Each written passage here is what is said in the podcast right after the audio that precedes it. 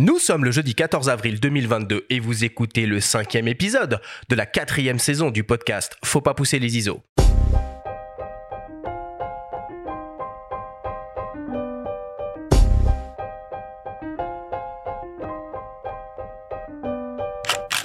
Bonjour à tous, je suis Arthur Azoulay et je vous souhaite la bienvenue sur Faut pas pousser les ISO, le podcast entièrement dédié à l'image pour tous les passionnés de photos et de vidéos. Cette semaine, on parle matos avec les conseils avisés de professionnels du secteur. Nous recevons pour l'occasion Ronnie Student de la boutique spécialisée Images Photo Lyon Numérique ou IPLN. Avec lui et en s'appuyant sur de nombreux témoignages, nous allons vous trouver, vous proposer les meilleurs kits photos vidéo disponibles pour vous faire plaisir cet été. Cet épisode vous est présenté par MPB, la première plateforme mondiale d'achat, de vente, d'échange de kits, photos et vidéos d'occasion. Let's go, c'est parti, épisode 5, saison 4 du podcast Faut pas pousser les ISO. Comment te portes-tu, Benjamin, aujourd'hui?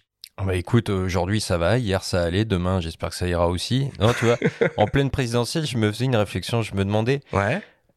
Comment ils font euh, pour gérer les temps de parole des différents candidats? T'imagines si nous on devait gérer une émission comme ça, Matos, avec des temps de parole par marque? T'imagines le bordel? Oh, la mission que ce serait, la mission que ce serait. Mais faut que tu regardes, faut que tu regardes quotidien. Il s'amuse vraiment à faire un compteur à la seconde près entre tous les candidats. Bon là, du coup, c'est plus simple. Maintenant, il y en a plus que Ah deux. bah oui. Mais euh, jusqu'à jusqu'à dimanche dernier, c'était euh, c'était un vrai bazar. Bon Benjamin, euh, une nouvelle fois une émission enregistrée à distance, même si je vais beaucoup mieux. On a le plaisir d'avoir avec nous pour la première fois. Alors pas pour la première fois, hein, parce que Ronnie, tu es déjà intervenu euh, à plusieurs reprises au cours des premières saisons du du, euh, du podcast, mais c'est la première fois que tu es avec nous euh, en live euh, pendant toute la durée de l'émission. Alors Ronnie, si tu me permets, je vais te je vais te présenter euh, à nos auditeurs. Je te laisse faire, je te fais un coucou quand même. Merci effectivement de, de m'inviter, de me recevoir. C'est effectivement la troisième fois et c'est encore une fois un plaisir sur du plus longue durée avec vous. Donc euh, j'espère que ça sera encore mieux et que tout va très bien se passer. Et je te redonne la main. Merci, à toi. Alors Ronnie, donc tu es le directeur commercial de la boutique Image Photo Lyon Numérique ou IPLN, qui a été fondée en 1937 et qui est installée dans le cœur de Lyon au 17 place Bellecour. IPLN, euh, c'est une histoire familiale de père en fils. Ton père, Richard Student, en est le directeur depuis plus de 20 ans et a monté le réseau Image Photo en 2008 qui possède désormais pas moins de 17 magasins spécialisés en France. Avec tes frères Douglas et Dylan Student, vous avez repris la gestion commerciale de la boutique et développé le site internet depuis deux ans. Écoute Ronnie, euh, je pense que pour le sujet d'aujourd'hui, tu es la personne la mieux placée pour nous aider dans les sélections produits euh, pour cet été. Merci à toi d'être avec nous. Au cours de cette émission, nous entendrons également les témoignages de Lilian Rodriguez, le directeur de Fox Distri et donc du réseau Fox, de Baudouin Prové, le président du Salon de la Photo, et de Louis Royer, journaliste spécialisé photo du magazine en ligne Les Numériques. Tu as dit salon de la photo? Salon de la photo, oui, Ah, on va bon, en ça. savoir plus sur le Salon de la photo au cours de cette émission. Ça, c'est une bonne nouvelle. ça, c'est cool. Bon, voilà, maintenant que les, les présentations sont faites, on commence l'émission comme d'habitude avec le Flash Actu.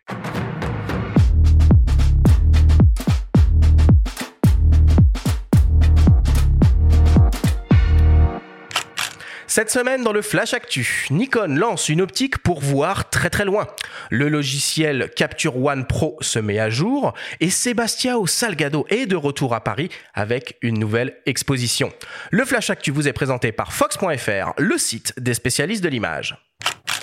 Nikon annonce une nouvelle optique qui devrait ravir les férus de photos animalières ou sportives. Il s'agit d'un super téléobjectif de 800 mm offrant une ouverture maximale de f6.3 et conçu naturellement en monture Z pour les hybrides Nikon équipés de capteurs 24-36 mm et APS-C. L'objectif intègre 22 lentilles réparties en 14 groupes avec 3 verres ED, un verre SR pour limiter les aberrations chromatiques et une lentille de Fresnel qui permet de réduire le poids et l'encombrement de l'objectif. On retrouve aussi le traitement nanocristal pour limiter le flair et un traitement au fluor pour l'entretien. L'objectif est naturellement stabilisé optiquement et le constructeur annonce jusqu'à 5,5 IL de gain avec la technologie VR Synchro de double stabilisation intégrée au Z9. L'autofocus est assuré par une motorisation STM rapide, précise, silencieuse et avec un focus breathing limité pour la vidéo. L'objectif est naturellement conçu pour être utilisé sur le terrain dans les pires conditions de prise de vue. Il intègre un porte-filtre interne de 52 mm de diamètre et est compatible avec les convertisseurs de focale 1,4 fois et 2 fois. Il mesure environ 40 cm de long sans pare-soleil et est très léger avec 2,4 kg sur la balance.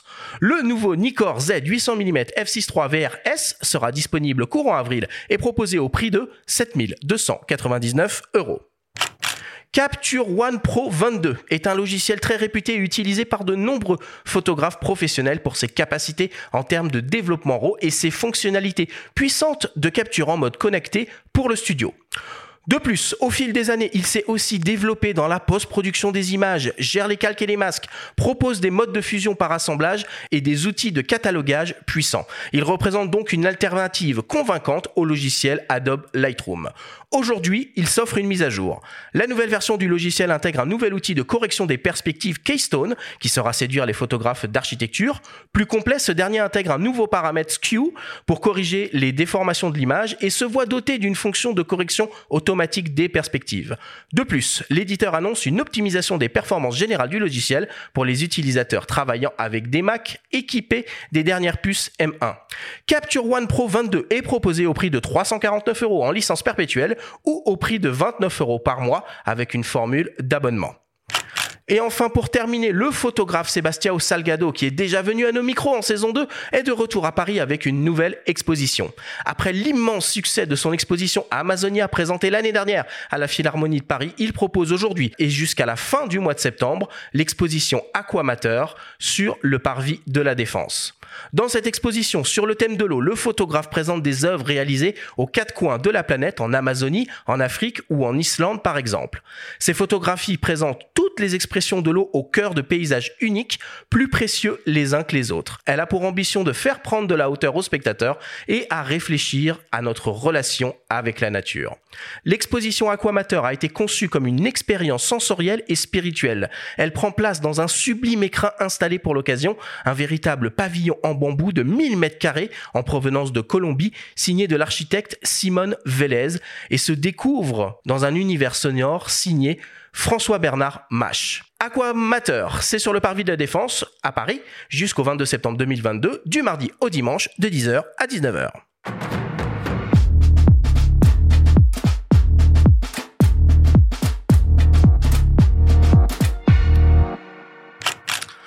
Voilà pour l'actu. Cette semaine, toujours, euh, toujours dominé un peu hein, par les, les, nouvelles optiques. Alors là, pas de la OUA cette semaine, hein, pas de la OUA. C'est Nikon qui euh, qui euh, qui annonce enfin son son nouveau 800 mm. Ronnie, ce 800 mm, il est attendu ou pas? Ouais, il est attendu. Il était dans les tuyaux depuis quand même quelques semaines, voire quelques mois. Il y avait des, des rumeurs qui, qui naviguaient un peu sur Internet. Et c'est vrai que euh, pour les photographes euh, animaliers, euh, c'est vraiment une, une, réponse assez incroyable. On a déjà quand même un engouement autour de cette optique. On a des demandes de renseignements. On a déjà eu des prises, des prises de commandes aussi. Et c'est vrai que la focale, l'ouverture combinée avec le Z9 et le poids, tu le disais, c'est juste incroyable. On arrive à voir avec ces, les, nouvelles marques aujourd'hui euh, des, évolutions sur ces gros téléobjectifs qui permettent d'avoir le poids pour être transporté presque, presque en permanence. Et c'est ça qui est assez incroyable. Oui, puis surtout un prix divisé par deux par rapport à la version AFS euh, Reflex et un encombrement aussi réduit puisqu'il est 16% plus court. Et le poids, bah, il est permis grâce à, l'intégration d'une lentille de Fresnel, hein, comme euh, le 500 mm f5.6 PF chez eux, le 300 mm f4. C'est vrai que c'est des optiques du coup qui sont hyper maniables, plus besoin forcément d'un monopode, ce qui est assez phénoménal. Et un 800 mm, vu que les Z sont majoritairement, enfin auxquels ils se destinent euh, pour les pros sont majoritairement des pleins formats, c'est vrai que c'est une très très belle focale. Oui, puis euh, combiné avec le, le, Z9, parce que clairement c'est la cible euh, aujourd'hui en tout bah cas, euh, les 45 millions de pixels, tu t'es dit que tu as encore une capacité d'aller cropper dedans qui est assez incroyable. Et tu peux presque te créer un multiplicateur intégré pour avoir quasiment un 1200 sans perte de lumière. Alors là, ça offre des possibilités incroyables. Mais à 7300 euros, c'est quand même pas donné euh, comme objectif, même si le prix a été divisé par deux euh, comparé à la version réflexe. C'est qui les clients du coup, Ronnie, de ce genre d'objectif? C'est des photographes professionnels ou c'est juste des, euh, des, passionnés qui dépensent sans compter?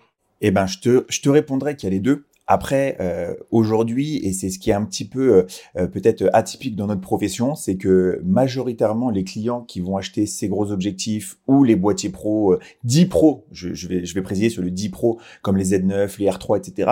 Et ben on se rend compte que tu as des passionnés, tu as énormément de passionnés parce que moi je le dis souvent un professionnel, donc quelqu'un qui monnaie son travail avec son appareil photo, lorsqu'il va changer de boîtier, il faut qu'il ait une plus-value technologique suffisamment importante pour dire, OK, je vais mettre 2, 3, 4, 5 000 euros de plus, mais ça va me permettre de gagner aussi plus d'argent parce que je vais pouvoir faire tel et tel travail en plus.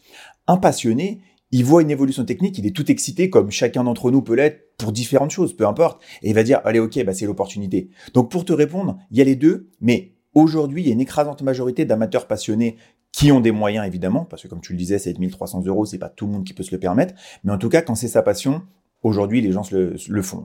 Et pour finir sur euh, la monture Z, euh, Arthur, tu disais que le 800 mm voit loin, euh, Nikon voit aussi loin puisqu'ils viennent de publier une perspective à moyen terme par rapport à toute leur gamme optique en monture Z et ils ont annoncé dans un, dans un rapport hein, qui, est, qui, est, publié, qui est, qui est diffusé gratuitement sur, sur le web et accessible, qu'il compte euh, avoir 50 optiques en monture Z à l'horizon 2025, sachant qu'aujourd'hui il y en a une trentaine et qu'on voit apparaître des silhouettes hein, euh, sur, la, sur, sur, la roadmap. Donc euh, d'ici déjà fin de cette année et courant de l'année prochaine, on en aura un peu plus.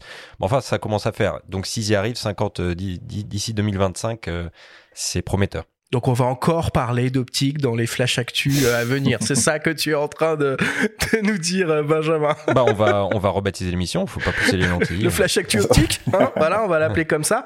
Euh, il y a quelques jours, quelques semaines, il y a eu aussi une mise à jour sur un boîtier un peu un peu phare en ce moment sur le Sony Alpha 7 IV. Euh, Ronnie, qu'est-ce que tu peux nous dire sur cette mise à jour? Effectivement, et c'était attendu. Alors c'est passé. Alors je vais pas dire que c'est passé inaperçu parce que beaucoup l'ont relayé, mais euh, le, gain euh, n'a pas forcément été mesuré. Pour te dire et te raconter toute l'histoire sur cette mise à jour, euh, bon bah comme beaucoup de revendeurs, on a eu la chance de recevoir des A7 4 jamais suffisamment, on y reviendra tout à l'heure, mais en tout cas on en a eu et on les a livrés. Et j'ai été surpris de voir certains clients, en l'occurrence une cliente, si elle écoute l'émission, elle se reconnaîtra, qui un jour m'appelle et qui me dit Ronnie, je, je comprends pas, la F sur les yeux ça marche pas. Euh, j'ai essayé, j'ai un 135 1.8, j'ai un 85 1.8, j'ai un 35 1.8, donc que des optiques euh, qui allaient au top. Quand je fais la mise au point sur l'œil, il me détecte le collimateur vert comme il faut. Quand je zoome dedans, c'est à côté. Bon, je ok, etc. Je dis bah c'est peut-être une bêtise, je me renseigne, pas de nouvelles. Et donc cette dame a créé un groupe Facebook. Elle a regroupé des témoignages, des essais de gens de partout en France et dans le monde, et elle s'est rendue compte qu'il y avait des cas en Australie, aux États-Unis, en Espagne, etc., etc. Et donc on a travaillé un petit peu ensemble en sous-marin, on va dire, à remonter ça euh, auprès de Sony euh, pour euh, faire bouger. Et quand effectivement la mise à jour est arrivée, je me suis empressé de lui envoyer un message en disant allez vas-y ça y est c'est là test. Et du coup j'ai eu un retour. Alors pour pour ceux qui ça intéresse, extrêmement positif. Ils sont passés de de en gros une photo sur 10 d'AF sur les yeux qui était bonne à 9 sur 10. Alors je précise, c'était sur quelques séries, c'est-à-dire que sur l'immense majorité des produits, et c'est ça qui est assez déroutant, il n'y avait pas de problème. Mais sur certains, c'était problématique. Il y a eu des numéros de série indiqués du coup? Non, il n'y a pas eu de communication. En tout cas, moi, j'en ai, j'en ai pas vu. Je vais même te dire, il n'y a, pas eu officiellement, et parce qu'on l'aurait tous vu, de messages euh, qu'aurait envoyé Sony en disant euh, oui, effectivement, il y a un défaut, machin, on travaille dessus. Bon, euh, après, encore une fois, par rapport au volume, ça reste assez je vais pas dire anecdotique parce que ça voudrait dire qu'on s'en fiche, mais en tout cas c'est, euh, j'arrive pas à trouver mon mot, mais du moins euh, on, peut le, quantifier de façon très raisonnable. Donc c'est pour ça que je pense qu'ils n'ont pas communiqué dessus. Toujours est-il que les bénéfices, et c'est ça le plus important, euh, aujourd'hui sont au rendez-vous. Bon bah voilà pour pour l'actu. On passe à la suite. Benjamin, c'est le moment de ta de ta chronique hebdomadaire, de ta story. cette semaine, eh bah destination pôle Nord. Parmi les ours.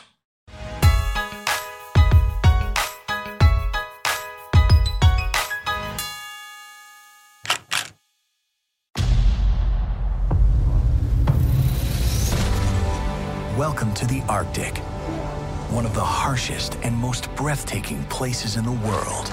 For this mother polar bear and her cubs, every day is an adventure.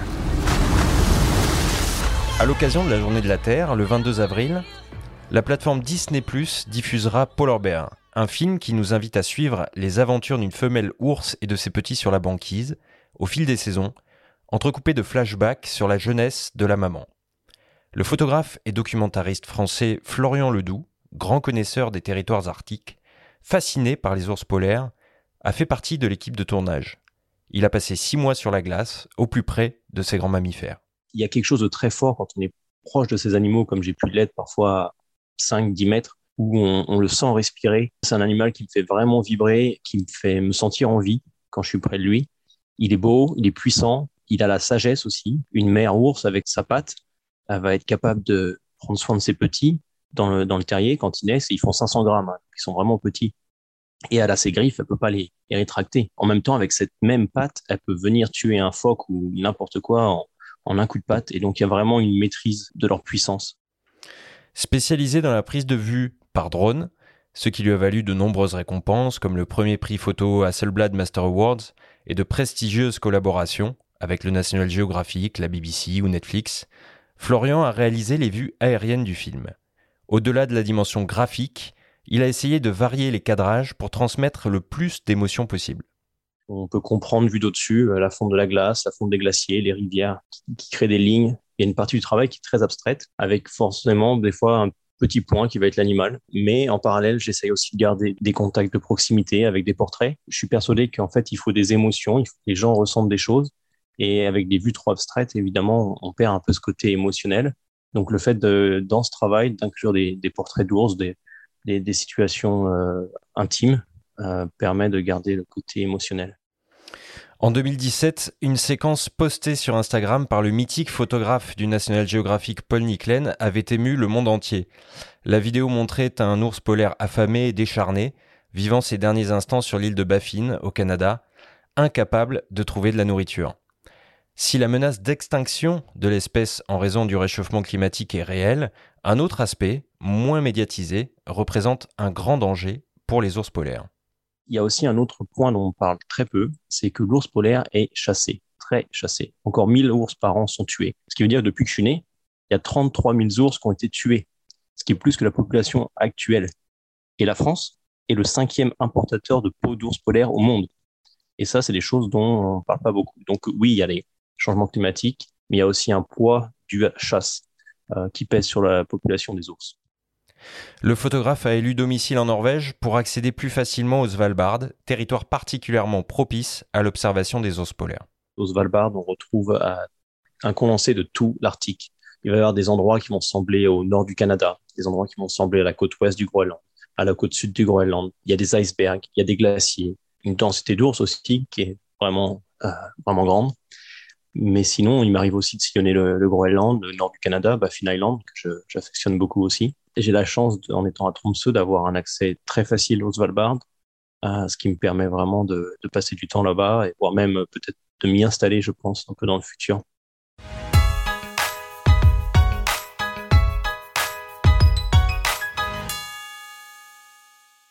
Ah, Tromsø, Tromsø, ça me rappelle des souvenirs, Benjamin, des souvenirs. Et ouais, on y était ensemble. Euh, on y était ensemble, ouais. Il y aura un, il y aura un documentaire sur, euh, sur les coulisses du film? Ouais, il y aura un behind the scenes. En fait, moi, c'est souvent ce que je préfère sur ce genre de documentaire. Les bonus sur les DVD animalier. Euh, c'est ouais. Alors Arthur, en 2022, les DVD, euh, tu parles pas bien encore. Hein. non, mais pour, ceux qui pour ceux qui sont friands comme moi un peu de, de tous ces docus là, tout ce que fait la BBC, notamment les behind the scenes euh, surtout les films qu'il y a sur Blue Planet, Frozen Planet, etc., euh, sont assez fantastiques. On voit bosser les gars, euh, on les voit accoster dans les conditions dantesques au Galapagos, aller installer des caméras. Enfin, on comprend un peu mieux aussi comment ils arrivent à obtenir des plans souvent sensationnels. Et là, Florian que je vous invite à, suivre sur Instagram. Il fait un boulot formidable, donc spécialisé sur l'aérien. Il a gagné vraiment de nombreux prix et très très belles photos. Il va participer d'ailleurs à la prochaine euh, équipe de la BBC sur Frozen Planet 2 euh, et euh, qui sera diffusée d'ailleurs en fin d'année, je crois. Mais c'est à confirmer. Il anime souvent des conférences. Il y a, il y a pas longtemps à Good Planet chez Yann Arthus Bertrand. Et il va sortir un livre sur le Svalbard aussi à l'hiver prochain. Donc voilà, tous les gens qui veulent de toute façon observer la faune en milieu polaire savent euh, que le Spitzberg, le Svalbard, c'est des destinations privilégiées. On parlait tout à l'heure du prix du 800 mm. Je pense que c'est un peu la même clientèle qui peut aller se rendre là-bas. Donc voilà, c'est des territoires privilégiés pour acheter pour aller ensuite au Spitzberg. Voilà, c'est ça. Et c'est bon, c'est des destinations qui sont évidemment réservées à peu de gens, mais en tout cas ceux qui auraient la chance d'y aller, ça vaut le coup. Et la, la prolifération d'ours sur place en fait une zone privilégiée pour les amateurs de photo animalière. Alors du coup, euh, un gros travail euh, photo et vidéo qui a été réalisé euh, par drone, si j'ai bien compris, sur, sur ce projet. Ronnie, le, le, drone, on en est où? Nous, de notre point de vue, on a le sentiment que ça passe un peu de mode. Off, bah si tu veux, ce qu'il y a, c'est qu'aujourd'hui les produits sont de plus en plus techniques, comme un petit peu pour les appareils photo, comme un peu pour les optiques. Donc on en revient toujours à ça. C'est vrai qu'il y a maintenant 4-5 ans, le drone a été euh, le produit qu'il fallait avoir, par exemple, au moment de Noël, euh, sous le sapin, euh, comme un cadeau un peu de mode. Aujourd'hui, on voit que la caractéristique technique évoluant, la qualité évoluant, eh bien, tu as une montée en gamme. Et comme pour un appareil photo, eh ben, il faut apprécier la montée en gamme pour s'offrir. Quand tu prends aujourd'hui un Mavic Pro 3, par exemple, la taille du capteur qui a augmenté, le processeur qui est plus performant, les optiques où tu as un meilleur rendu aussi. Bon, monsieur tout le monde qui va aller filmer ses vacances, il en a pas besoin. C'est plus gros, c'est plus lourd etc. En revanche, bah, la personne professionnelle ou en tout cas l'amateur passionné, lui, encore une fois, va se permettre d'aller là-dessus. Et euh, à l'inverse, pour les plus petits drones, on arrive à, compacter, à miniaturiser et à les rendre plus accessibles. Donc, évidemment, c'est un peu passé du truc de tout le monde doit en avoir un, mais pour ceux qui sont passionnés de ça et qui, qui en ont l'usage, euh, il y a un choix aujourd'hui qui est assez incroyable en termes de technique. Ok, merci. Bah écoute, euh, Benjamin, encore une, euh, très belle euh, une story que tu nous as proposé cette semaine et un film du coup que l'on va s'empresser d'aller regarder. Je vous propose maintenant une, une, petite pause, une petite respiration avant d'attaquer donc le grand débat de cette émission autour des sélections produits qu'il faut envisager pour se faire plaisir cet été. On revient dans quelques secondes après une courte publicité. Pour continuer à photographier le monde qui vous entoure pendant encore longtemps, contribuez à le protéger en choisissant MPB.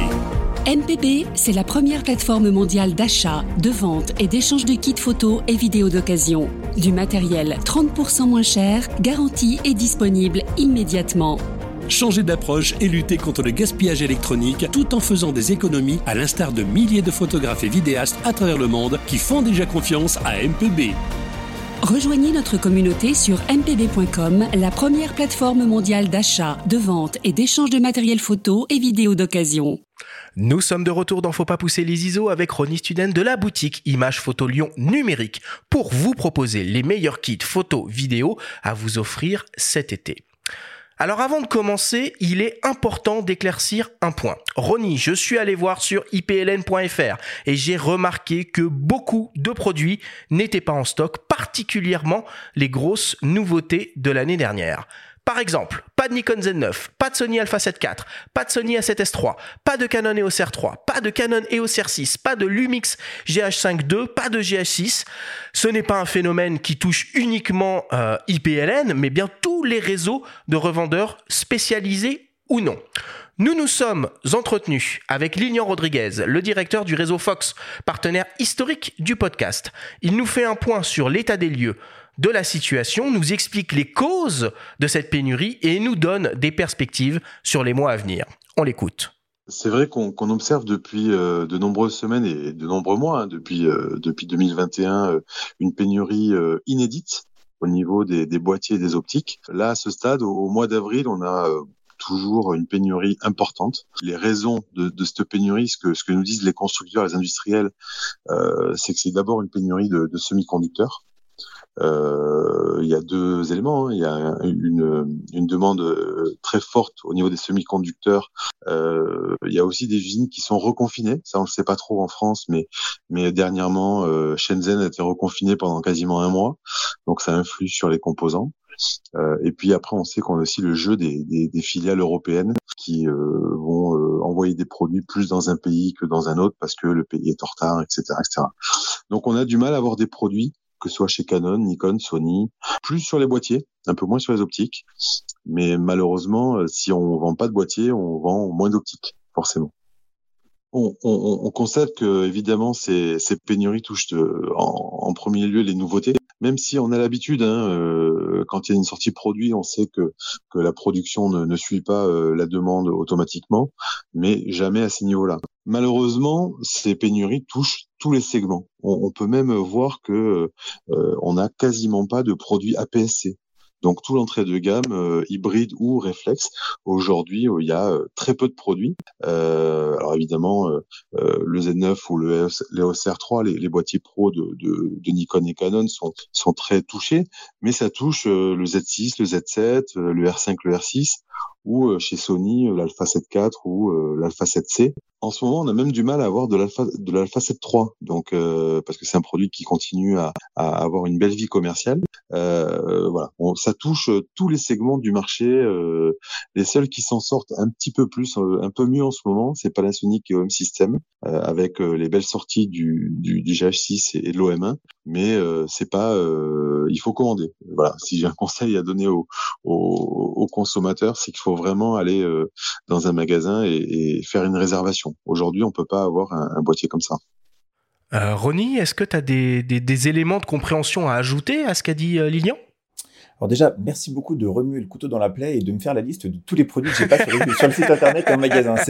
Tu, tu énumérais, j'étais en train de, de, de pleurer. Non, mais est-ce qu'il y en a que tu as, par exemple le R5C, je sais pas. R5C, on a commencé à en avoir, mais je, je vais rebondir euh, sur ce que vient de dire Lilian. Son, son, analyse pour le coup sur la pénurie est, est excellente. Euh, tout ce qu'il a dit comme étant les causes, évidemment, c'est ça. On peut peut-être y ajouter euh, un une problématique pardon liée au, transport, c'est-à-dire que euh, les coûts euh, de fret aérien, on le sait, ont été multipliés de façon euh, exponentielle. On parle à certains moments de 800% d'augmentation, ce qui fait donc que au lieu d'envoyer les produits par avion, ben, ils sont passés par bateau.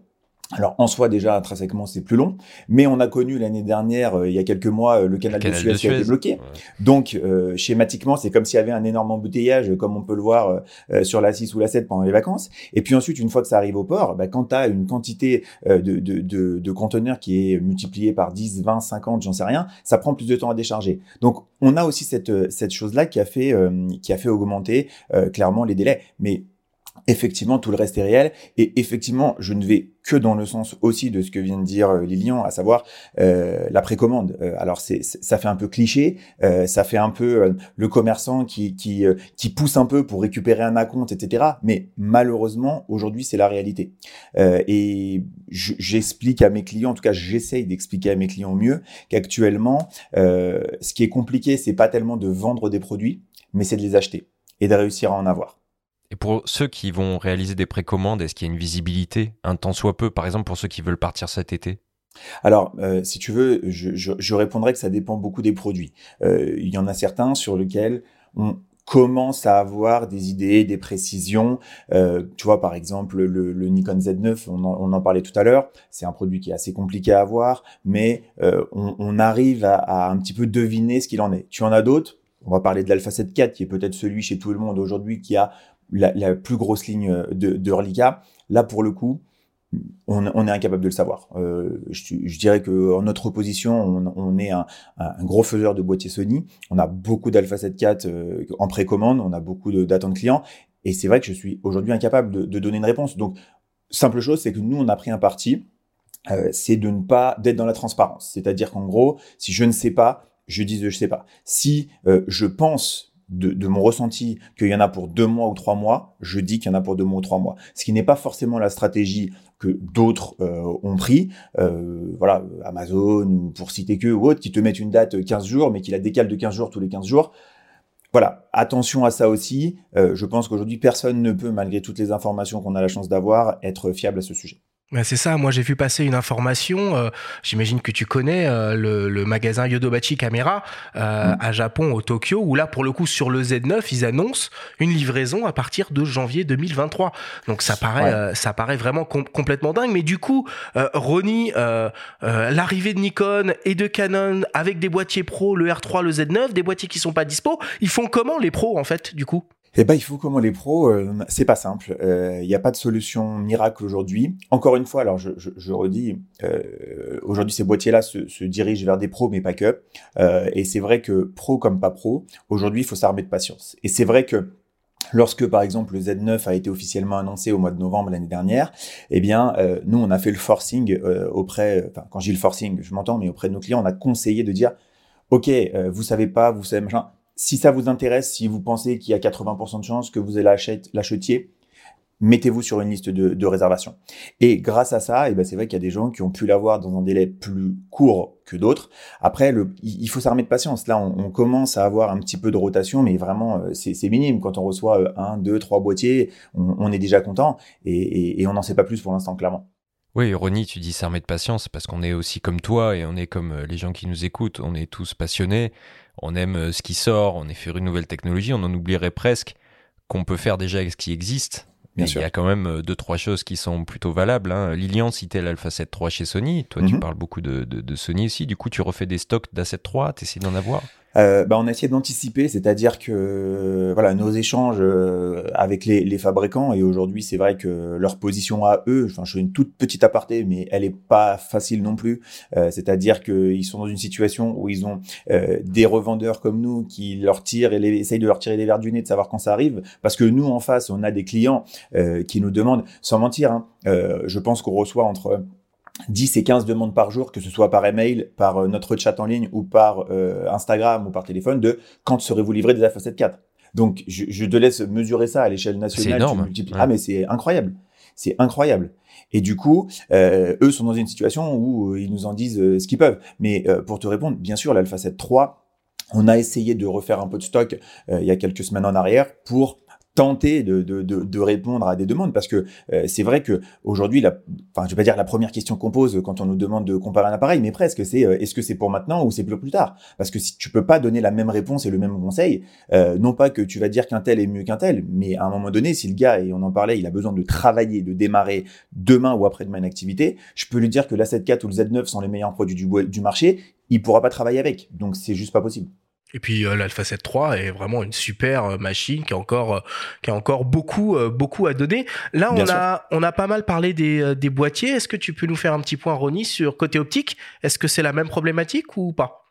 Alors c'est un peu moins c'est un peu moins tendu euh, à quelques exceptions près et c'est vrai que c'est plus périodique. C'est-à-dire que euh, on a euh, eu des moments et il y en a encore où certaines optiques Canon RF par exemple sont très difficilement disponibles. Je vais citer le 2870 f2 le 51.2 par exemple. Ça c'est très compliqué. Je parle même pas des téléobjectifs 428 et 604 qui arrivent vraiment à la pièce presque à la pièce. Chez Nikon le 100-400, euh, dernièrement sorti, euh, est encore un peu difficile à avoir, ça arrive vraiment euh, au compte-goutte.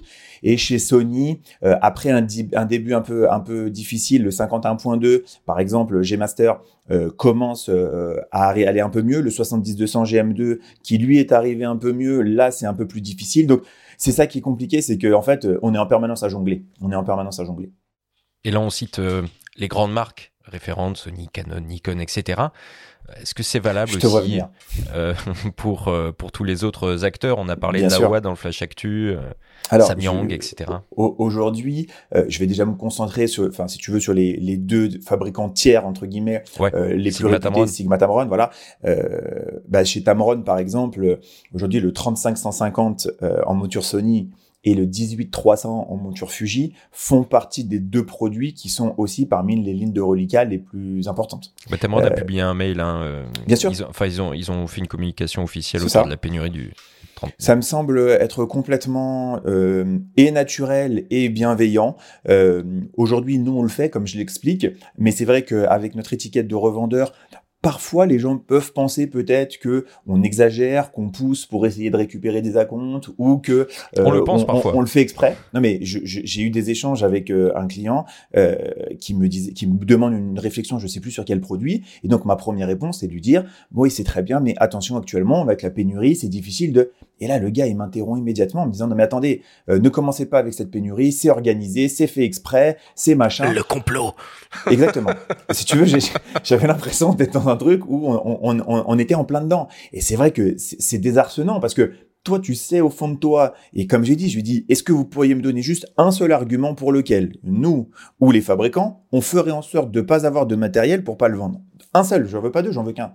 Effectivement, il y en a pas, parce qu'à un moment donné, euh, si eux ils fabriquent pas d'optique et que nous on les vend pas, personne fait du chiffre et il y a de la frustration. Donc, je vois pas où est l'intérêt. Chez Sigma, euh, on voit qu'on a un tout petit retard, euh, mais voilà, qui, qui, devrait se libérer sur les nouvelles focales, euh, les petits series qu'ils ont sortis en monture Fuji X. voilà, très légèrement décalé. Après, chez 16, 30 et 56, ouais. C'est la première fois hein, qu'ils sortent des optiques en monture Exactement. Fuji X. Le 30 est arrivé le week-end dernier, en, en, quelques pièces. Et normalement, fin de semaine, début de semaine prochaine, on devrait avoir le 16 et le 56. Après, chez Samyang ou Laowa, c'est dépendant, tu vois, le, le 24 Pro Lens, par exemple, Laowa, qui est une optique qu'on vend quand même régulièrement, il y a des moments où, euh, et là c'est le cas, en certaines montures c'est compliqué. Euh, chez Samyang, le 135 1.8 euh, en monture Sony AF, qui a connu un franc succès à son démarrage, a été très fluide au départ, comme souvent, parce que tu vois, ces optiques-là, les gens, ils attendent un peu d'avoir des tests. Et c'est vrai que nous, quand on, voit une optique comme ça, on prend un peu un pari. Hein. On se dit, bah tiens, le 135, ouais, c'est cool, le prix est bien, il a l'air top. Ok, on s'engage, on monte une petite quantité et on voit.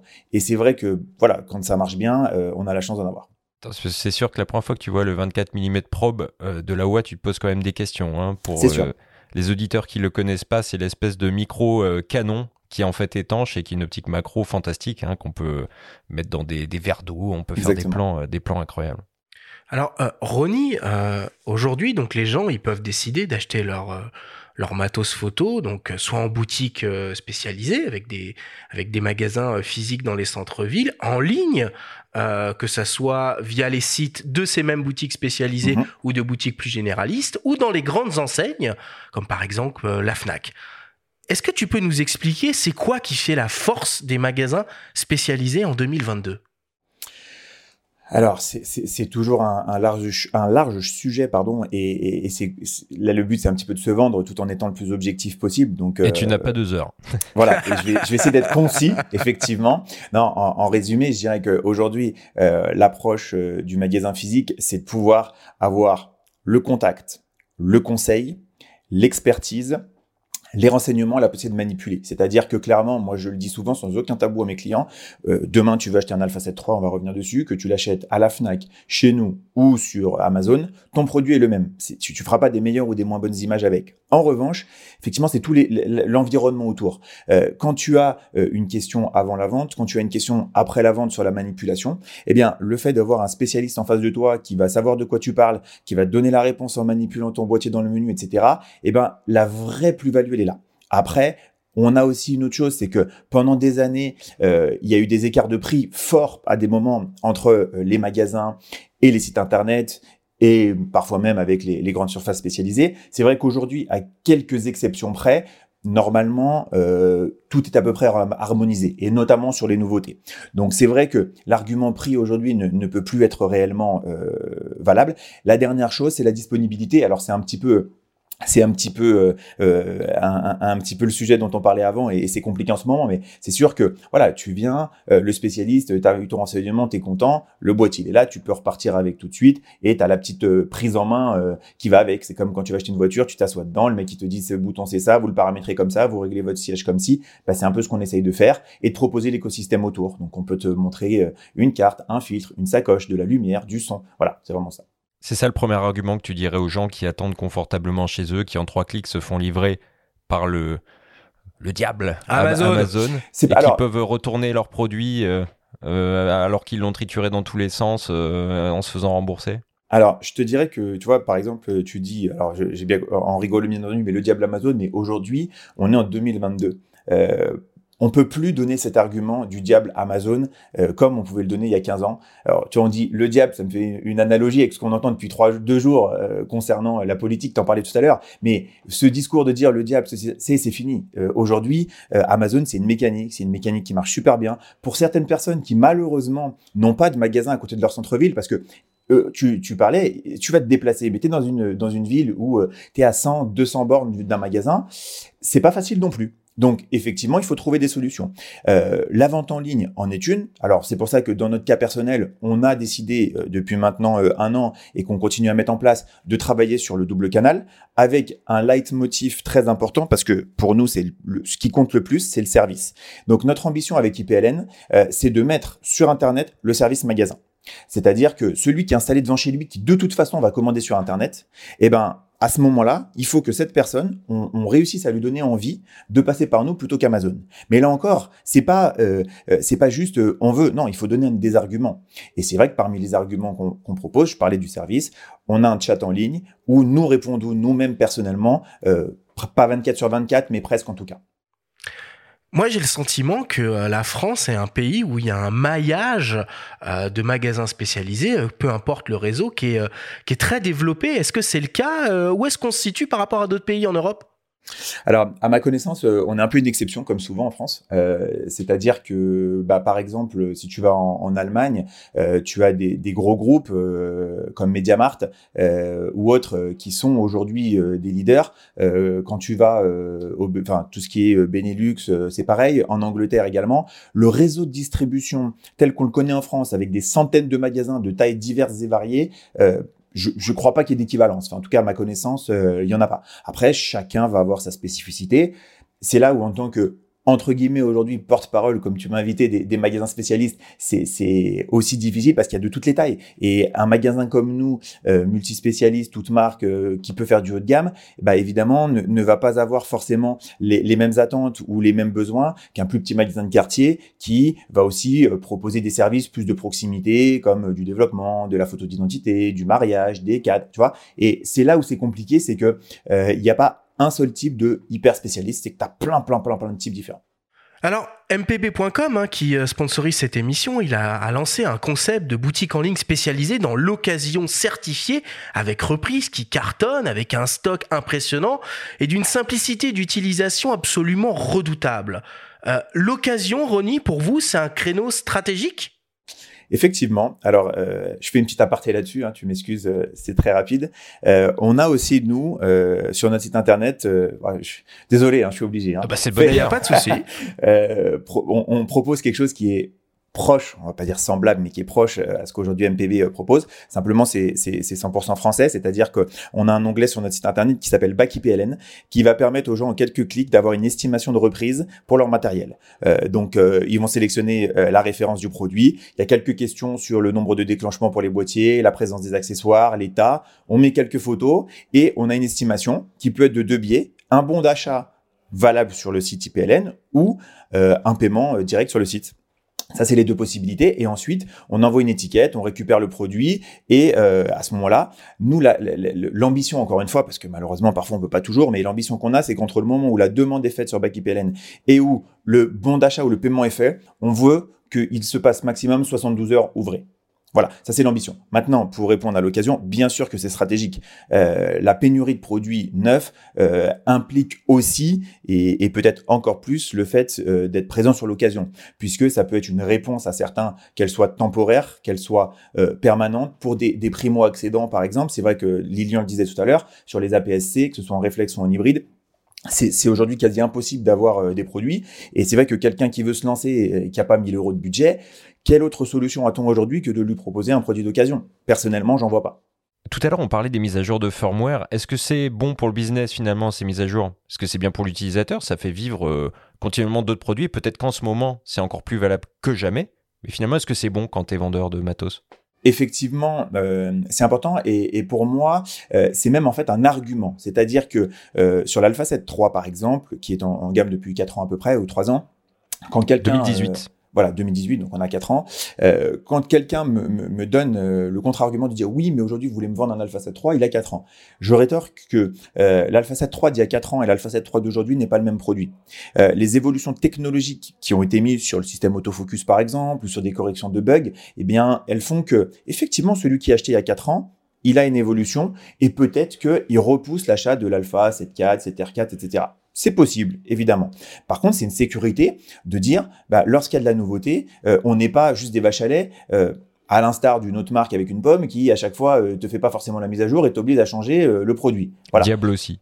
Et je pas jusque là, j'en suis fan, donc je, je, je critiquerai pas. Je critiquerai pas. Mais, mais dans l'idée, c'est ça. Et, et justement, quand tu vends à cette 3, tu dis bah là, monsieur, regardez chez Sony ou d'autres marques d'ailleurs, parce que c'est vrai pour beaucoup aujourd'hui, tout reste encore en gamme. Et donc, bah non, c'est une sécurité, c'est bien.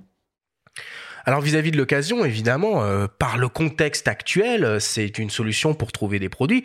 Mais bon, on espère tous que ce contexte va un peu, euh, va un peu évoluer. C'est une manière pour les gens de, bah, de pouvoir faire des, des, des, économies, des bonnes affaires. Mais c'est aussi une espèce de tendance de fond, que ça soit en photo mhm. ou ailleurs, d'une consommation plus responsable. Est-ce que tu as ce, ce, ce, ce, ce genre de ressenti, ce genre d'argument en magasin des gens qui veulent bah, consommer responsable, donc consommer occasion. Tout à fait. Tout à fait, on, a vu apparaître ça depuis euh, quelques, quelques années, on va dire. C'est rentré vraiment dans les mœurs. Et c'est vrai que, j'en parlais tout à l'heure, notamment par exemple pour, euh, pour débuter, eh ben, euh, il est certain que tu as des gens qui viennent aujourd'hui en famille pour acheter un appareil pour un jeune qui va avoir 18 ans, etc. Et qui disent, bah voilà, plutôt que démarrer sur un truc tout neuf où on sait pas trop est-ce qu'il va aimer, ce qu'il va pas aimer déjà, l'occasion, ça donne une deuxième vie, ça permet de prendre en main, c'est responsable, et bien sûr que c'est une caractéristique très importante. Et d'ailleurs, on en est où de l'obligation d'indiquer un indice de réparabilité sur le matériel photo? Est-ce que vous, ça vous apporte une contrainte? Alors, euh, nous, on l'intègre euh, au niveau de nos reprises, c'est-à-dire que on, euh, on, est en lien avec les différentes marques qui nous mettent à jour régulièrement les produits qui sont plus réparables. Et en fait, nous, on est parti d'un principe, c'est qu'on donne un minima six mois de garantie sur les produits. Donc, lorsqu'on vient me proposer un produit que je sais qu'il n'est plus réparable, ou en tout cas qu'on a une indication très forte que la réparabilité va s'arrêter, on le prend pas. Voilà. On explique aux gens qu'on est obligé de donner six mois de garantie minimum et que s'il y a un problème, eh ben, on se doit de respecter ce délai. Bon, euh, vous le savez probablement, mais le salon de la photo est de retour après deux ans d'absence et va revenir dans une nouvelle formule. Nous nous sommes entretenus avec Baudouin Prouvé, le président du salon. Il nous parle du nouveau concept de cet événement. On l'écoute.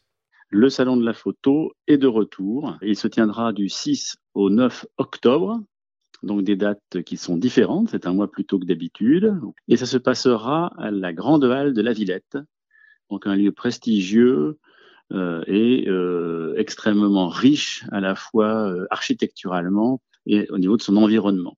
Donc c'est un salon qu'on avait commencé à imaginer dès 2019, lors de la dernière édition du salon, euh, on savait que le salon devait évoluer. Ça faisait maintenant presque 15 ans que, le salon de la photo avait été initié.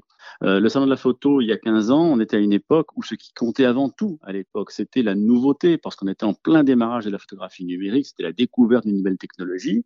au fil des ans, bien sûr, cette technologie s'est répandue, elle est maintenant connue.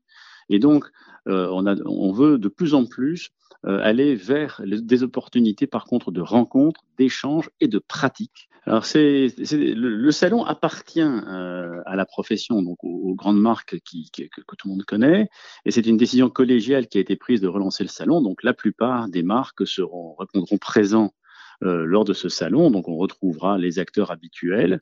Il y aura, comme il y avait les années précédentes, euh, l'opportunité d'acheter au village de vente avec euh, des, revendeurs qui seront là pour assurer la vente des produits que les gens pourront voir ou utiliser surtout pendant le salon.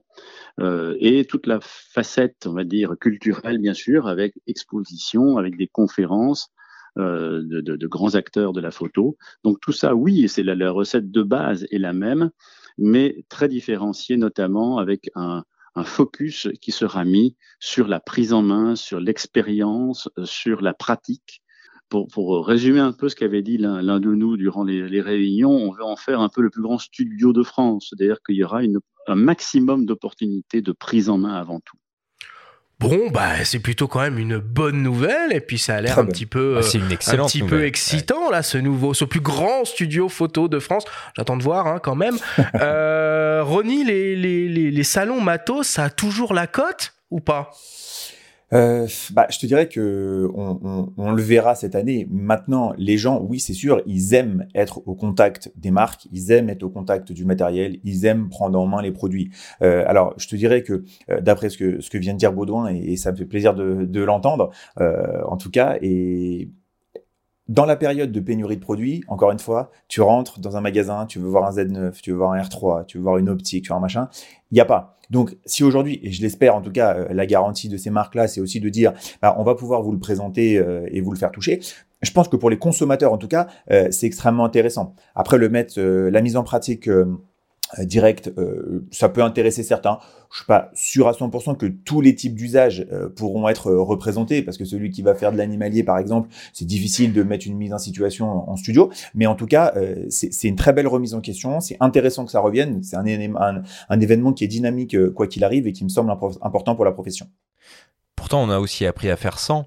Finalement, il n'y avait pas les salons, donc du coup, bah, on fait autrement. Il y a des journées portes ouvertes dans les magasins peut-être que vous en faites aussi. Ça rien de nouveau finalement de faire un studio euh, comme ça euh, dans, dans, un grand salon. J'en reviens à ce que je disais un petit peu tout à l'heure, c'est-à-dire que pour des gens, c'est un événement. C'est-à-dire que tu as des gens qui peuvent aller prendre euh, le train, euh, leur voiture, faire trois heures de route et venir au salon de la photo, euh, comme ils peuvent aller à Montier-en-Der par exemple, pour parler d'une autre grande réunion. Donc oui, bien sûr, on a fait ça. Maintenant, est-ce qu'il faut complètement arrêter à 100% parce qu'on a réussi à faire ça? Euh, je sais pas, la proximité est intéressante. Maintenant, encore une fois, le fait d'avoir les exposants devant soi, c'est schématique, mais euh, les gens, ils ont l'impression que lorsqu'ils vont sur le stand Canon, Nikon, Sony, Sigma, Tamron ou autre, qu'ils voient Monsieur Sony, Monsieur Sigma ou machin, ils vont avoir des réponses différentes, ils vont avoir euh, une expertise, ils vont pouvoir se plaindre aussi plus facilement. Et d'ailleurs, on le voit en magasin quand on fait ce genre d'événement, euh, le commercial ou le technicien qui est là, bon, il sait que quand il vient, bah, il va prendre la réflexion de mon boîtier, je suis parti l'année dernière euh, lorsque je m'en suis servi comme si, comme ça, ça marchait pas et pourquoi et comment? Voilà, c'est le jeu et c'est bien aussi d'avoir ce côté direct. Euh, ça me semble, ça me semble intéressant. Alors tu parles de côté direct justement Ronnie, vous en tant que magasin spécialisé, vous avez pignon sur rue et vous êtes donc en contact direct avec les clients, les photographes qui vous posent tout un tas de questions. Est-ce que tu aurais des exemples de questions qui reviennent régulièrement auxquelles on pourrait essayer d'apporter des réponses ici dans cette émission? Car je suis persuadé que certains de nos auditeurs doivent aussi certainement se les poser. Bien sûr. Euh, alors c'est vrai qu'il y a des, des, questions assez classiques, à savoir, euh, par exemple, euh, quelle est la différence Certains se la posent encore aujourd'hui entre le réflexe et l'hybride. pourquoi aujourd'hui l'hybride est en train bah, ou a tué le réflexe? Pourquoi faire de la vidéo avec un appareil photo? Ah, Tu évoquais les réflexes? Ronnie, est-ce que tu conseilles encore des systèmes réflexes à tes clients? C'est très délicat. Aujourd'hui, effectivement, j'aurais plutôt tendance à te répondre non. Euh, non pas parce que techniquement ça serait pas bon, ou non pas parce qu'on va faire des moins bonnes photos, des choses comme ça. Mais c'est vrai qu'on on essaye de réfléchir toujours à un conseil lié aussi à une certaine pérennité. Euh, c'est-à-dire que encore une fois, pour un primo-accédant qui n'a pas d'appareil, aujourd'hui conseiller un réflexe ou le système, soit il est en train de s'arrêter définitivement, euh, comme Nikon qui, qui, a retiré les entrées de gamme de son, de son tarif il y a pas longtemps, où les optiques ne sortent plus, où les marques tierces continuent à, enfin, ne continuent pas justement euh, à produire des optiques, etc. C'est compliqué. Et puis pour les gens un peu plus confirmés, euh, je te, en, prendre un cas typique, quelqu'un qui a un D810 par exemple, qui veut faire évoluer son boîtier, tu as deux options. C'est soit tu conseilles un D850, soit tu conseilles un Z7 II. Est-ce que tu, tu, tu as un choix qui est meilleur que l'autre? Objectivement, en photo, les deux sont très très bons et après il faut rentrer dans des détails. Par contre, effectivement, eh bien, lorsque tu vas conseiller un D850, c'est dans le cas unique où tu as quelqu'un en face de toi qui est réfractaire, et ça existe, à l'hybride. Il y en a encore euh, des, réfractaires à la visée hybride. Ouais. Il y en a pas beaucoup, mais il y en a. Euh, et là-dessus, qu'est-ce que tu, tu, veux faire quoi? Euh, on, on, est obligé aussi, encore une fois, de s'adapter. Et c'est pour ça qu'il n'y a jamais une seule réponse à une seule question. Euh, et donc, bah, dans ce cas-là, le D850, par exemple, ça reste un boîtier exceptionnel. Mais c'est vrai que si on a quelqu'un un peu plus ouvert, en tout cas, nous, on a pris le parti de spontanément toujours proposer l'option. Après, c'est le client qui doit mettre la barrière. C'est pas le vendeur qui doit dire c'est ça qu'il te faut et c'est pas ça ou ça c'est pas bien ou non. C'est le client. Si une fois l'œil dedans, il dit non, c'est réglé. Si par contre il dit ah ouais c'est sympa, c'est plus léger, ah ouais le fait de voir tout de suite euh, la visée, la colorimétrie, l'exposition, tout ça, bon bah on embraye et on explique que financièrement parlant aussi, on parlait de revente, bah c'est sûr que tu achètes un 850 aujourd'hui et tu te dis que peut-être dans 4-5 ans tu vas réévoluer, bah ta dépréciation de par l'arrêt euh, du système, elle sera énorme par rapport à, à une évolution plus traditionnelle. Voilà. Après, euh, je disais la vidéo aussi avec les avec les réflexes, on a avec les appareils, pardon, on a on a souvent cette question euh, pourquoi faire de la vidéo avec un appareil photo et non pas avec une caméra? Ça c'est une question euh, typique. Et la réponse, du coup? Alors, la, la, la T'achètes réponse, un drone. la, la réponse, effectivement, elle est, elle est, elle est, elle est assez claire. En tout cas, nous, on, on, on va là-dessus depuis, euh, depuis plusieurs euh, années maintenant. On a, on a été parmi les premiers à, à conseiller à l'époque des GH1, euh, et même d'ailleurs des 5D Mark II aussi. euh, Et on remonte à une dizaine d'années euh, pour les, pour, pour, pour les plus novices.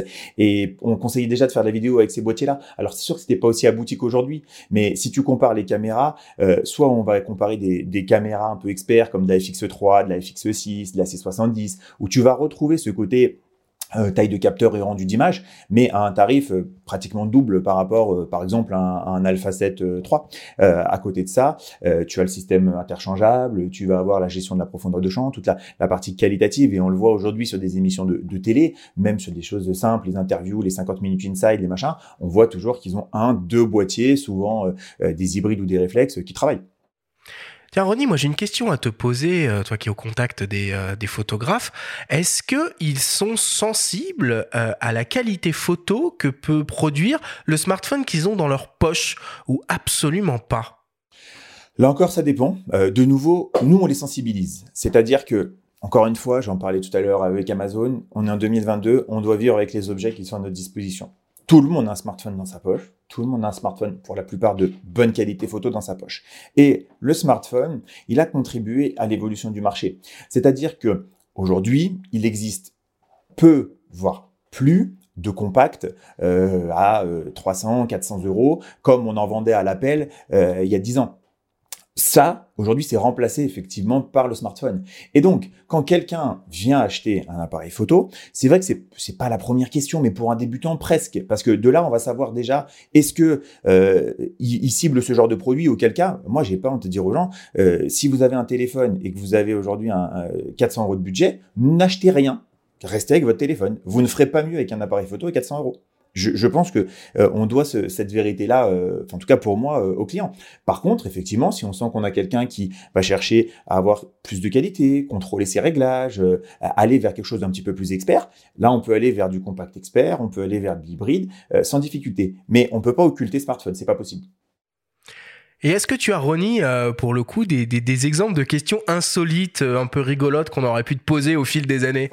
Alors, des, des, questions, j'avoue que euh, pas forcément, parce que en réalité, euh, je me dis que chaque question, et même quand, quand j'y ai réfléchi, je dis peut-être celle-ci, peut-être celle-là. En fait, chacune va avoir euh, son contexte euh, qui fait qu'au final, euh, elle n'est pas si rigolote que ça. Après, c'est vrai qu'on a des situations. On a des situations où parfois Ouais, on se demande des si on- de comptoir un peu. Ouais, on, on se demande si on n'est pas filmé pour une caméra cachée, quoi. C'est ce genre de choses.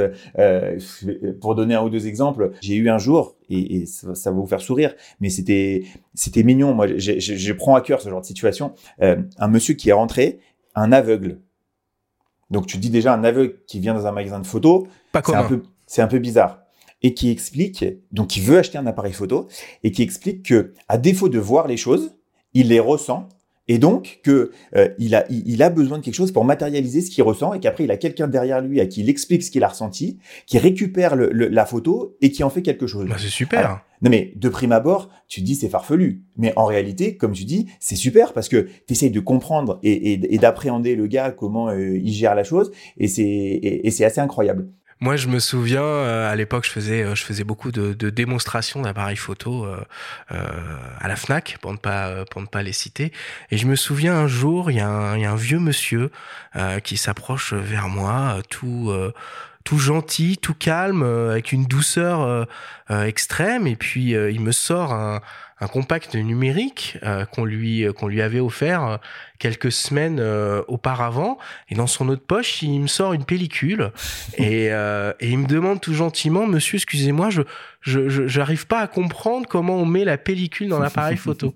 Alors là, c'était euh, franchement, c'était super mignon. Du coup, j'ai Ouais, pris j'ai pris deux heures pour lui expliquer, pour essayer de lui expliquer ce qu'était euh, ce qu'était la photo numérique. Mais des fois, voilà, on on, on part de très très loin et faut pas faut Ah pas oui. se moquer. Au contraire, Pas faut du tout. euh, faut savoir expliquer avec des mots ça. Bah, c'est- avec c'est des ça, mots simples. C'est ça notre travail, c'est ça la différence. On parlait tout à l'heure euh, d'internet, c'est l'humain. Euh, T'as en face de toi quelqu'un, tu sais pas qui il est, tu sais pas ce qu'il a fait, euh, et, et, et c'est la première chose qu'on, enfin que, que nous on s'apprend entre nous parce que c'est vrai qu'on travaille en famille, bah on se donne les tips de, de, père en fils, de frère en frère, etc. C'est la première chose, c'est que tu ne dois pas juger la personne qui est en face de toi. Tu peux avoir quelqu'un qui arrive euh, en habit, en guenille et euh, qui au final est un expert expert et qui va te poser des questions de fou et te t'acheter un matériel d'un prix que tu n'aurais jamais imaginé. Et à l'inverse, euh, tu peux te retrouver à, avoir le, le contre-pied total. Donc la première chose, c'est le client qui est en face de soi. Il faut respecter, écouter tous ses clients. C'est pour ça que ces questions, pardon. C'est donc pour ça que j'ai pas d'exemple farfelu outre mesure que celle-ci. Voilà. Bon. Alors, euh, on a réalisé euh, à la fin de l'année dernière donc des guides d'achat des meilleurs boîtiers et optiques euh, pour l'année 2021. Entre-temps, l'offre de produits a assez peu évolué et finalement, ces guides sont toujours d'actualité. Donc pour ceux que ça intéresse, nous, vous invitons à aller les écouter. Par contre, aujourd'hui, on va essayer de tenir compte de la situation actuelle, avec ce souci euh, de, pénurie. On va essayer d'être pragmatique et de conseiller des produits, des configurations qu'il est réellement possible de se procurer. L'idée est de vous proposer des suggestions de kits boîtiers et optiques si vous envisagez de vous faire plaisir pour cet été avec un budget relativement euh, raisonnable dans la mesure du possible sous la barre des 2000 euros, ce qui est déjà un, assez beau budget quand on veut se faire plaisir euh, pour cet été. Et on va commencer avec euh, les hybrides équipés de petits capteurs, de capteurs micro 4 tiers donc, et APS-C. On va démarrer avec le micro 4 tiers. Ronnie, qu'est-ce qu'on peut s'offrir en micro 4 tiers comme kit pour se faire plaisir et qu'on peut vraiment trouver en magasin?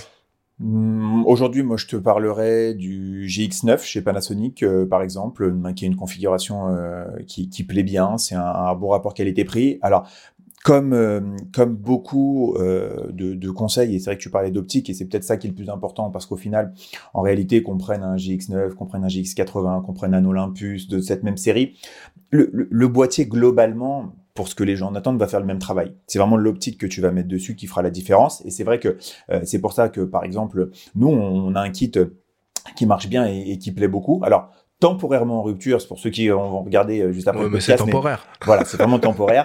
Euh, c'est un kit avec un, un 14-140 euh, et un 25 mm 1.7. Donc tu, tu réponds à la fois à la polyvalence extrême euh, pour par exemple les ouais. voyages et la focale fixe. Plaisir, avec voilà, le portrait, le détail, quoi. exactement. Et, et, et ça, ça, ça vaut combien ça? On est à 899 euros avec les deux optiques et le boîtier. Ok. Ouais, ça c'est vachement bien. Mais là, tu as dit un truc super important qu'on rappelle dans tous les guides d'achat et qu'il faut marteler, c'est qu'avant de choisir un boîtier, il faut choisir un système. Et donc, il faut faire le tour de ses besoins au niveau euh, optique et regarder un petit peu ce qui est disponible chez les uns et chez les autres. Mais ça, c'est ultra important. C'est ça qu'on essaye d'expliquer en magasin et qui est pas forcément simple. C'est que au final, euh, tu, tu, la pire des questions que tu peux me poser, tiens, je reviens juste deux secondes sur avant, c'est bonjour, euh, je, veux, je, je, cherche un appareil photo. Qu'est-ce que vous me conseillez? Et c'est tout ou euh, quelle est la meilleure marque ou ce genre de questions là qui au final aujourd'hui il euh, n'y a pas de réponse quoi. Je veux dire tous les systèmes sont bons soyons très clairs. Il y a plus de mauvais appareils photo il n'y a pas beaucoup de mauvais objectifs. Donc après c'est juste d'essayer de piocher les informations sur l'usage sur ce que la personne veut en faire les conditions d'utilisation. Et nous on a cette hauteur si je puis dire de, de, de connaître les boîtiers aussi l'écosystème euh, là où euh, le, le, le, le consommateur pas forcément. Et c'est pour ça que c'est pas c'est pas anodin euh, et c'est pas inédit que à deux personnes d'intervalle différents en clients reçus en magasin avec un budget euh, équivalent on peut conseiller deux produits qui n'ont strictement rien à voir en tout cas, pour le choix de ce système, ceux qui seraient potentiellement intéressés sur euh, le format micro 4 tiers, on en a beaucoup parlé depuis le début de cette, euh, de cette saison. Et il y a une émission qui est entièrement dédiée euh, au système euh, micro 4 tiers. Ok, euh, Benjamin, tu aurais une alternative peut-être à proposer au, au Lumix GX9 en micro 4 tiers, oui, j'en ai deux, moi. Il y a un boîtier que j'aime beaucoup en micro 4 tiers, mais là, Ronnie va peut-être me dire. Il n'en a pas. Le G90 qui est, qui est un, le petit frère du G9 avec un écran rentable dans toutes les directions, protégé contre les intempéries. Donc il répond à pas mal de besoins qui sont en général réservés à une clientèle experte à un prix qui est vraiment très raisonnable puisque là on est dans notre dans, dans la fourchette. On peut le trouver en kit avec le 1260 ouverture glissante. C'est pas le 1260 Leica mmh. f2.8.4, c'est le 3556 mais qui est quand même un bon objectif. Oui, tout à fait. Voilà. Et sinon, parce qu'il faut quand même les citer, euh, nos amis d'OM System, Feu Olympus avec euh, le M5 Mark III, qui est un boîtier que j'aime beaucoup. à titre perso. Et là, pareil, on peut lui adjoindre plusieurs, plusieurs zooms transstandards plutôt, plutôt efficaces. Là, en termes de système de choix optique, le micro 4 tiers, on peut pas vraiment se tromper. On l'a dit et redit, tu l'as cité Arthur dans nos émissions sur le micro 4 tiers ou le GH6, c'est un système qui est très vaste. Ok, donc voilà pour cette première proposition autour des hybrides micro 4 tiers. On augmente un tout petit peu la taille du capteur et on s'intéresse maintenant aux hybrides équipés de capteurs au format APS-C. Ronnie, qu'est-ce qu'on peut trouver et avec quoi on peut se faire plaisir? Eh ben, là, le, la question, elle va être vite répondue, comme on dit. C'est-à-dire que aujourd'hui, tu as, plus ou moins. Il n'y a pas grand-chose c'est un, clin d'œil à, notre ami Stéphane Couchou, euh, pour, ceux qui n'ont pas la ref euh, sur cette citation. Bref, euh, chez Sony, Lilian disait tout à l'heure, bah, il n'y a rien en fait. Il n'y a pas d'A6100, il n'y a pas d'A6400, il n'y a pas d'A6600, il n'y a pas de ZV10. Alors, je dis ça à aujourd'hui. On espère Là, je reste mesuré euh, parce que, encore une fois, on est sûr de rien, mais on espère que d'ici cet été, euh, sur euh, l'une ou l'autre de ces références, il y aura une reprise. Auquel cas, voilà, le, le, le, 6400 peut être une bonne alternative. Sinon, si je réponds à ta question et sur je dis aujourd'hui, moi, je conseillerais le XS10 de chez Fuji Très bon boîtier, belle prise en main, capteur stabilisé, écran orientable, euh, une ergonomie, même pour les débutants, assez simpliste euh, par rapport à ce qu'est un petit peu l'habitude de faire Fuji, qui est plus destiné aux experts. Et euh, on trouve le kit avec le fameux 1855 de bit 4, qui est aussi très très bon, et on est à moins de 1500 euros. Et sinon avec le 1680 F4, un peu plus difficile à trouver, et on est aussi à moins de 1500 euros. Donc voilà, moi dans cette tranche-là, c'est mon choix. Oui, puis on peut ajouter le XT3, hein, qui, est, qui est un super boîtier, qui est, on parlait tout à l'heure chez Sony de l'Alpha 7 III. Pareil, le XT3, c'est un boîtier qui commence à dater un petit peu, qui a certes pas la stabilisation intégrée, néanmoins, en kit avec le 1855 que tu as cité, F284, qui est une excellente optique, hmm. euh, qui est protégée contre les intempéries aussi, ça reste un boîtier formidable qui a le même capteur, que le XT4 et que le XS10 que tu as cité. Donc mhm. moi, j'irais euh, j'irais plutôt là-dessus. Chez Nikon, le petit euh, ZFC est sympathique aussi. Ouais, c'est vrai. Sympathique. C'est juste la construction qui est peut-être pas assez ambitieuse. En tout cas, là, on vient de parler du, du XT3. Néanmoins, il séduira les jeunes. Enfin, moi, au moment où je le testais, oh, je l'ai trouvé très pas mal quand il est sorti, quand il a été annoncé ce boîtier. Ouais, disons que le, côté rétro euh, va, va, séduire pas mal, pas mal de gens, donc, donc pourquoi pas? Et l'ergonomie est pas mal foutue. Voilà, la, seule petite limite, si, je devais en citer une, c'est à aujourd'hui en tout cas, mais, mais tout à l'heure t'en parlais dans le flash info, c'est de moins en moins vrai, c'est l'écosystème optique. Eh euh, pour ceux qui démarrent en optique dédiée à PSC, c'est vrai qu'il n'y a, pas un choix qui est aussi large. Voilà, c'est pour ça que j'ai plutôt mis le, XS10 devant, mais le ZFC est super. Alors c'est vrai, en monture Z, on va juste rappeler que c'est une monture commune euh, en monture DX, FX, c'est-à-dire que il y a les Z plein format dont on parle beaucoup, mais le ZFC partage exactement la même monture. Donc on peut monter des optiques euh, Z plein format dessus. Tout à fait. Par contre, ça va être disproportionné à la fois en termes de prix et à la fois en termes de gabarit. En attendant, on pourra quand même le faire et mettre des adaptateurs du coup et monter ces anciennes optiques euh, DX ou FX euh, réflexe dessus. Mais la gamme est en train de s'étoffer puisqu'il y a un 1840 qui est sorti, il y a le petit 40, il y a le petit 28, donc ça va petit à petit. Mais c'est vrai qu'à l'instant T, peut-être que dans six mois, j'aurai un autre discours. À l'instant T, voilà, je, me dis qu'en plus, avec l'arrivée des, des, optiques Sigma chez, chez, chez Fuji, ça offre un petit truc en plus. Voilà. On continue avec la catégorie reine des hybrides. Alors ça va être de plus en plus dur hein, de rester sous la barre des, euh, des 2000 euros. Donc c'est les modèles équipés d'un capteur au format 24-36 mm. Euh, pour cela, on vous propose d'écouter le témoignage d'un journaliste spécialisé, Louis Royer, qui travaille pour le magazine en ligne euh, Les Numériques et qui a en charge euh, les tests d'appareils photo. Il nous donne ses recos. On l'écoute. Alors pour commencer, ouais, c'est vrai qu'entre 1000 et 2000 euros, on commence à avoir beaucoup d'hybrides, beaucoup d'hybrides 24-36 euh, surtout, donc c'est vraiment bien pour se lancer dans la photo, pour se perfectionner, euh, pour avoir euh, des photos de qualité supérieure à ce qu'on peut avoir sur un smartphone et vraiment s'essayer à des photos très polyvalentes, à des jolis portraits ou de la photo de rue ou je ne sais quoi. Et là, il y a quand même un marché qui est de plus en plus conséquent. Donc on pourra penser pour ceux qui aiment bien la compacité à des Sony Alpha 7C qui sont sous les 2000 euros nus ou un peu plus avec un kit et qui sont des 24-36 stabilisés en plus, qui rentrent presque dans la poche. Sinon, euh, du côté de chez euh, Nikon, on trouve des Z6 ou des Z5 qui sont des appareils ultra performants, qui ont un look de petits réflexes en plus, qui ont vraiment un look pro et qui ont une prise en main très agréable et qui sont vraiment très très efficaces et qui tournent autour des 1500 euros nus, voire un peu plus avec un kit. Et c'est euh, c'est vraiment intéressant. Sinon, même sous les 1000 euros, il y a Sony qui commercialise encore des Alpha 7 II. Alors, ils ont presque 7 ou 8 ans des fois, mais ils restent encore très performants. C'est des capteurs de 24 mégapixels stabilisés qui, franchement, aujourd'hui encore font un, excellent travail. Après, chez les 24-36, on peut vraiment se permettre des folies maintenant. Il y a des, boîtiers à 2500, 3000, 4000, 5000, 7000 euros, des trucs vraiment exceptionnels. Le dernier Alpha 7 IV, qui est vraiment un appareil ultra polyvalent, autour de 2800 euros, voire 3000 en kit. Là, vous faites très très plaisir, mais euh, vous avez un appareil vraiment tout terrain et prêt à parfait pour toutes les situations. Mais c'est sous condition effectivement encore de disponibilité parce que réflexe comme hybride, on est face à un, un marché qui est euh, complètement euh, bouché puisque c'est très dur de s'approvisionner maintenant en produits neufs, même des fois des produits qu'on pensait pas très demandés, comme des réflexes d'entrée de gamme qui pourtant sont en rupture de stock parce qu'il manque des pièces. J'aime bien Louis, je trouve qu'il parle très très bien euh, des produits, euh, il, donne, euh, il donne envie. Ronnie, dans tes stocks, t'as quoi en hybride 2436 à conseiller? Qu'est-ce que j'ai alors? Bah, On peut rajouter, alors la liste qu'a fait Louis est effectivement, effectivement bonne. après, c'est vrai que par exemple l'Alpha 7C, bon, c'est compliqué, c'est comme ceux que j'ai cités précédemment, il y, en a pas. Il y en a pas, ouais. voilà. En plein format, je te rajouterais peut-être le S5 de chez Panasonic, mhm. euh, qui en plus de ça euh, a une offre de une ODR de 200 euros là qui démarre euh, ou qui a démarré hier ou qui démarre aujourd'hui, je sais plus. donc ça, ça peut permettre d'avoir à 2000 euros avec un objectif de kit en 20-60, 3, 5, 5, 6, un peu plus avec d'autres optiques. après, on peut aussi parce que derrière les neufs dans les marques, bah, chez Canon, chez Nikon, à part le Z5 qui a été cité, ou chez Sony, on, va dépasser les 2000 euros. Mais c'est exactement le, le cas dépassons un peu, c'est pas grave.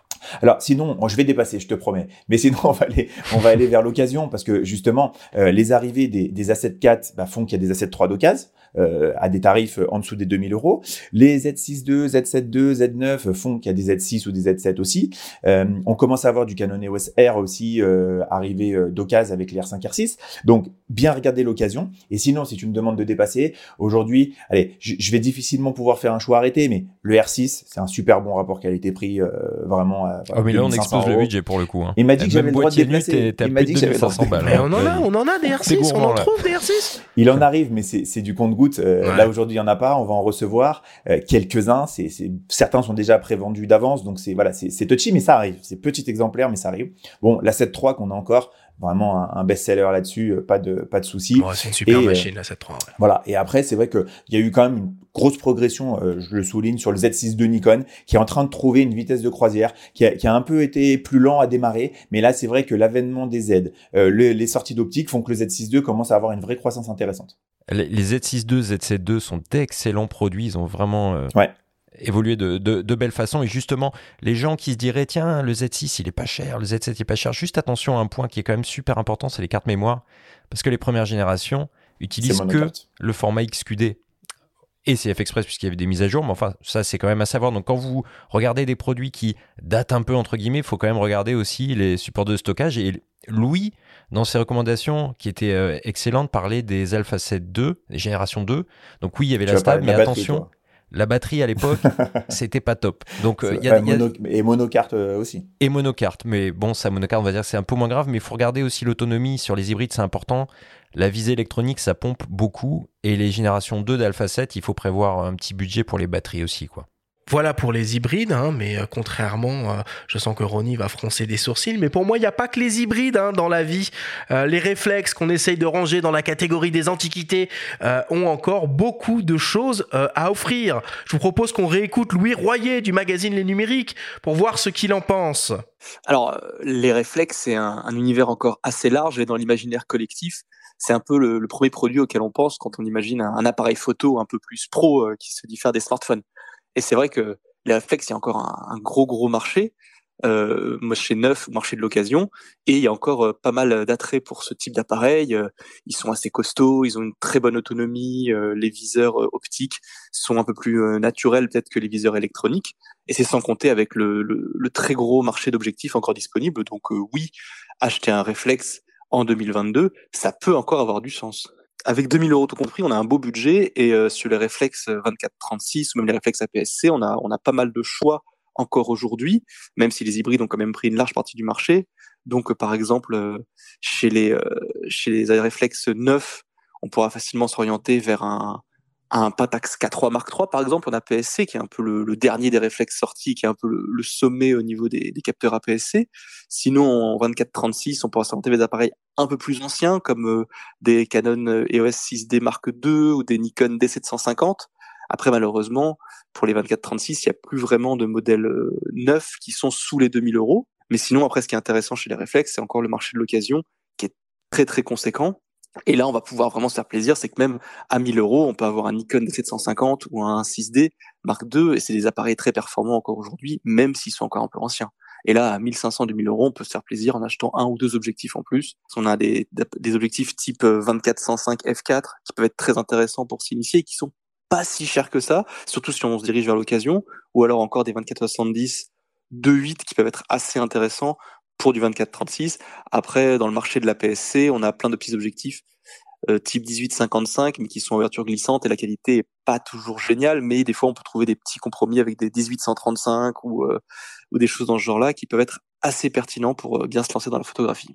Eh, si on se démarre, si on se fait plaisir cet été en démarrant dans la photo avec un 6D2, avec un 24-105 f4 série L, on est un peu le roi du monde quand même. On est très bien. Alors déjà, ne me mets pas dans la position de celui qui veut plus vendre des réflexes et qui a plus les réflexes, s'il te plaît. C'est toi qui l'as dit. si on vient de tweeter là, ah, c'est pas vrai. Oh purée. Ah, ça y est, ça y est, c'est grave. Heureusement que c'est que qu'on va pouvoir revenir sur le replay. Non, blague à part. Bien sûr que, bien sûr que c'est c'est une super chose. Après, attention, je, je vais peut-être modérer mon propos par rapport à tout à l'heure. Ce que je voulais dire tout à l'heure, c'est que euh, bien sûr qu'on fait des super images, bien sûr que le 6D2 et en même temps que le disait Louis, j'y pensais, euh, le 6D2, même le 5D en occasion, c'est des machines exceptionnelles et je ne pèse pas mes mots. Simplement, je dis aujourd'hui que lorsque on va investir pour un premier appareil, on peut plus regarder que le fait de dire est-ce qu'il est bon ou est-ce qu'il est pas bon. On est obligé de regarder le parc optique à disposition aujourd'hui, mais aussi pour les années à venir, et l'évolution qui va derrière. Parce que euh, je te mets dans une situation euh, où tu viens euh, prendre un conseil et où tu pars avec un 6D, tu en es très content pendant 5 ans, tu reviens dans 5 ans et tu dis voilà monsieur, bonjour, vous m'avez vendu un 6D2, maintenant je voudrais l'évolution. Le vendeur en face de toi qui te dit monsieur, je suis désolé, il y en a plus. Il y a plus d'évolution.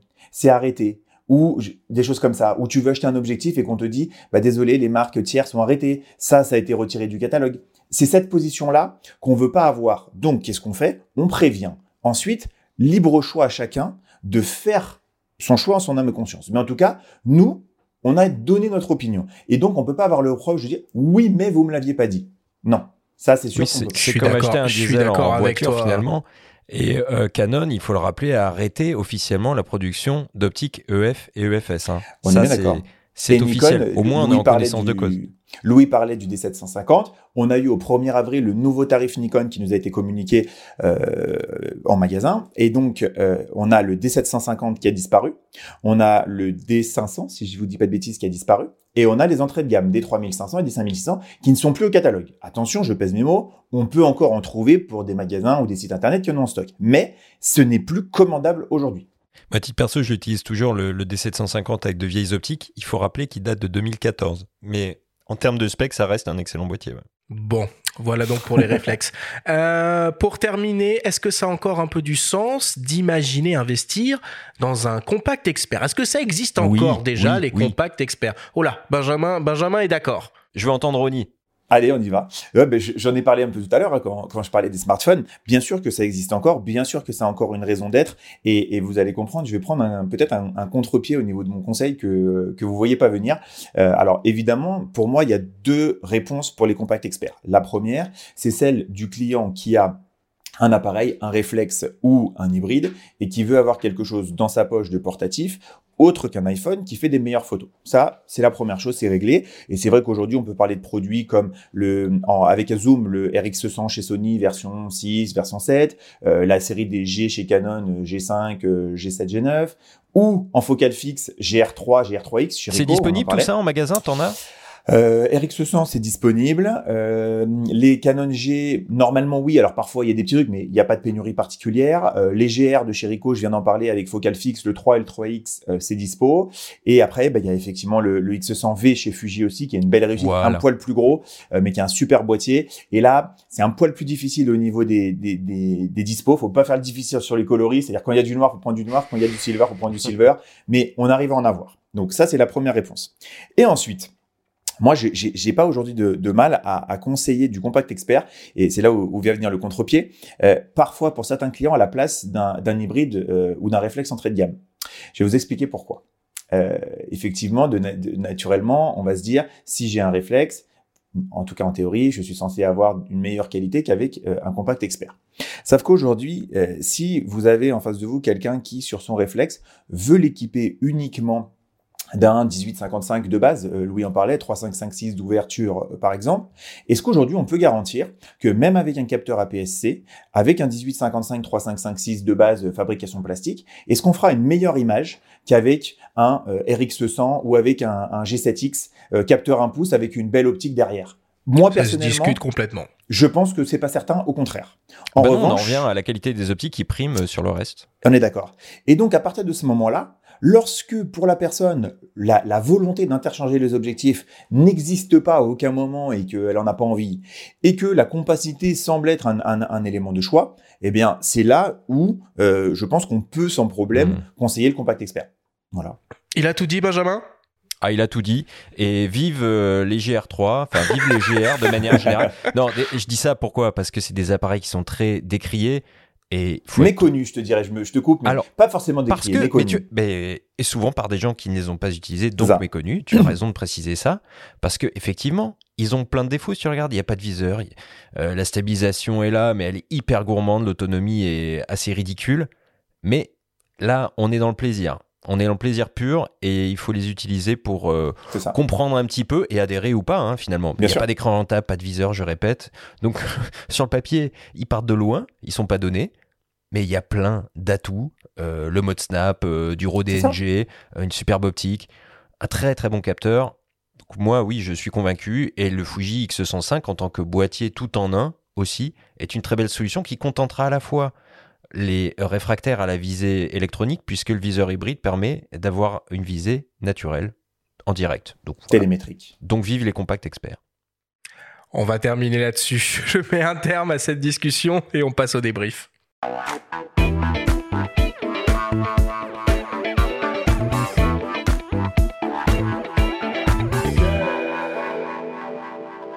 Nous sommes toujours avec Ronnie Student de la boutique IPLN pour notre grande sélection des boîtiers, des kits photo-vidéo à s'offrir pour se faire plaisir cet été.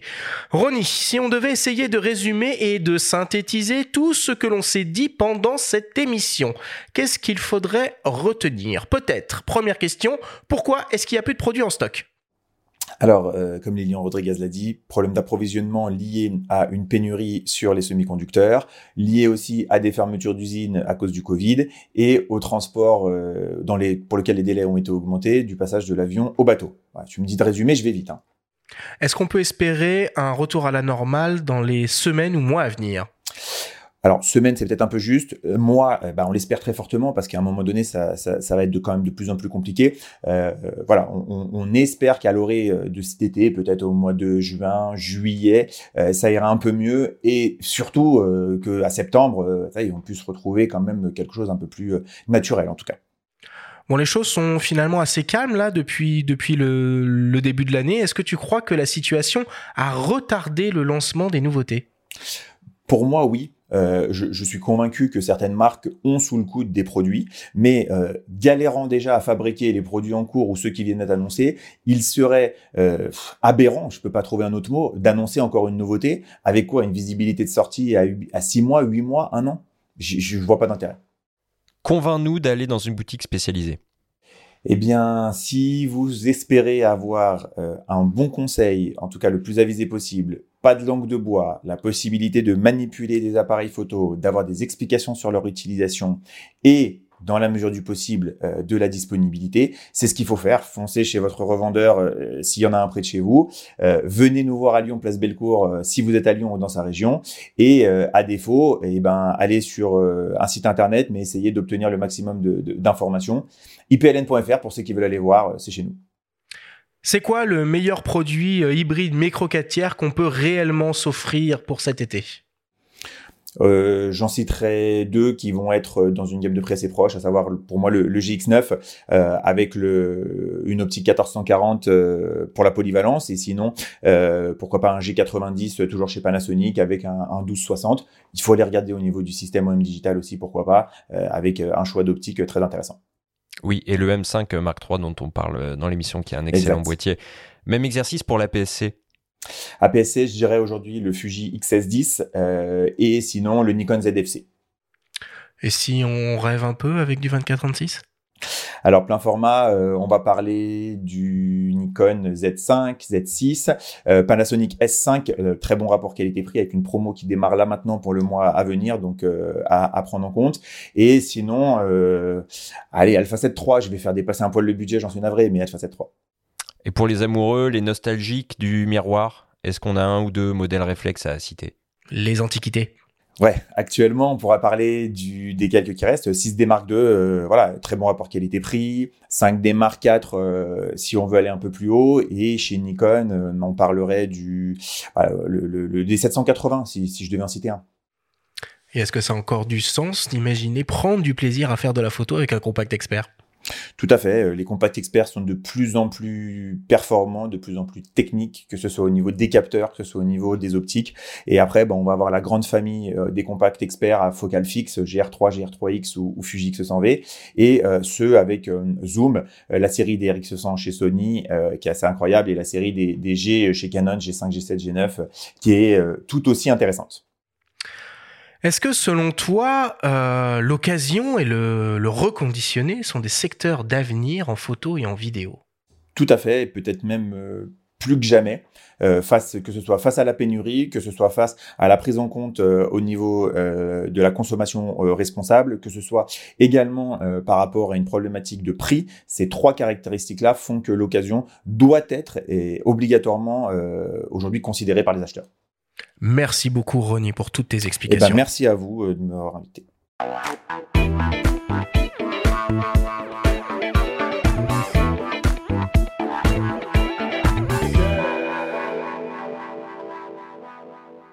Il est temps de passer à la dernière partie de cette émission et d'attaquer le traditionnel quiz.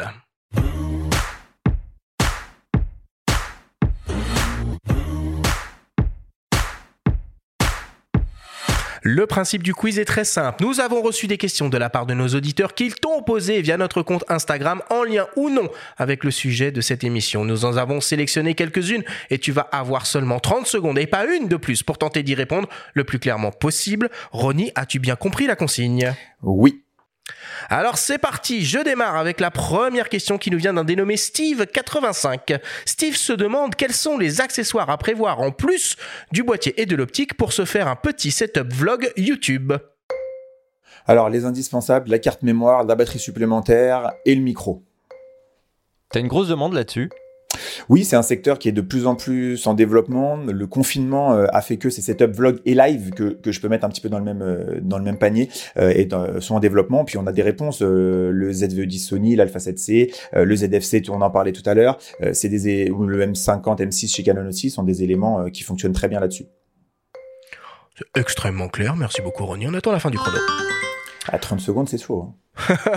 tu l'as fait en 4. je crois que c'était 30 secondes pour toutes les questions. Ah non, non, c'est 30 ah secondes par question. Tu vois, c'était pas, clair. Vous ah, c'était pas clair. Allez, on continue. Deuxième question qui nous vient d'une dénommée Clara underscore Hello. Clara se demande euh, J'hésite sur un abonnement IPLN mort. Quels sont les promos exclusifs qui se préparent pour finir de me convaincre? Donc IPLN More, euh, j'ai un, tout un petit résumé, c'est un système d'abonnement euh, payant qui permet d'avoir des avantages, la livraison gratuite, euh, un an de garantie supplémentaire sur les achats et effectivement des promos exclusives. Alors c'est compliqué de pouvoir tout dévoiler maintenant, mais l'idée c'est que dans les périodes phares cet été, pour le Black Friday, pour Noël, on puisse mettre en place pendant un laps de temps restreint soit des promos exclusives, soit un accès exclusif en avant-première pour les acheteurs qui sont aujourd'hui abonnés au système IPLN More. Euh, ça donnera le droit aussi à l'accès à un groupe privé sur les réseaux sociaux. pas mal, pas mal. Écoute, c'est pas mal. 30 secondes pour résumer ça, c'est quand même pas mal. Allez, troisième question qui nous vient d'un dénommé François Thierry. J'attends encore et toujours mon Alpha 7 4. Poum, je me tire une balle. Non, je plaisante, je disais tout à l'heure, c'est la, question la plus posée. je, je sais pas quand donner une réponse. Euh, arme-toi de patience, euh, essaye de prendre des informations auprès de ton revendeur, euh, mais sois indulgent avec ce qu'il va te dire parce que il sait pas forcément plus que l'information qu'il va te donner. Après voilà, la dernière chose que je peux dire, c'est qu'on espère une, évolution forte et un retour à la norme d'ici cet été pour ceux qui l'ont commandé, allez, on va dire aux alentours de la fin d'année ou début janvier. Pour ceux qui se positionnent aujourd'hui, un petit peu plus de patience. Sinon, on attend l'Alpha 7.5 faut le commander dès aujourd'hui alors. Hein. En précommande. dès aujourd'hui, ouais. Exactement. Ce serait pas mal ça. Quatrième question qui nous vient de Eric on Stitch. Eric se demande, Ronnie, quelle est la vente la plus dingue que tu aies faite? Wow, euh, dingue. Euh, après, ça peut être dingue euh, par le, le, nombre, le volume, et c'est vrai que on, a, on arrive à faire des équipements euh, où on change. Mais je vais, je vais donner plus une situation. On a quelques clients un peu passionnés, un peu fous dans le bon sens du terme, qui changent de matériel tous les deux mois, mais à chaque fois, c'est genre un Z9 avec toutes les optiques, puis ensuite c'est revendu pour un R3 avec toutes les optiques, puis c'est revendu pour un Alpha A1 avec toutes les optiques. Voilà, ça c'est ce genre de clients, on en a pas beaucoup, mais on, évidemment on les bichonne parce que parce que pour le commerce en tout cas, et pour les acheteurs d'occasion, je précise, c'est très intéressant. Ça marche. Et enfin, dernière question, une question de mes soins, une question qui tue. APS-C, micro 4 tiers, moyen format ou 24-36 S'il ne doit en rester qu'un, pour moi, 24-36. Parce que 24-36, c'est le format roi. Alors on peut parler du moyen format bien entendu, mais aujourd'hui euh, l'écart entre un full frame et un moyen format euh, nécessite euh, quand même une certaine utilisation. Il y a des contraintes sur le moyen de format, notamment de volume, de poids, de prix sur les optiques et de choix. Et le plein format avec des grosses définitions comme du R5, d'Alpha 7 R4 ou du Z9, du Z7 II pardon, du Z9 aussi, ça permet d'avoir aussi une possibilité de, de grand format de tirage, qui était l'une des caractéristiques intéressantes du moyen format. Oh, elle était pas assez dure, ma question qui tue cette semaine. tu as répondu beaucoup trop facilement. Tu veux une V2 Je te laisse une deuxième chance. Merci beaucoup, Ronnie.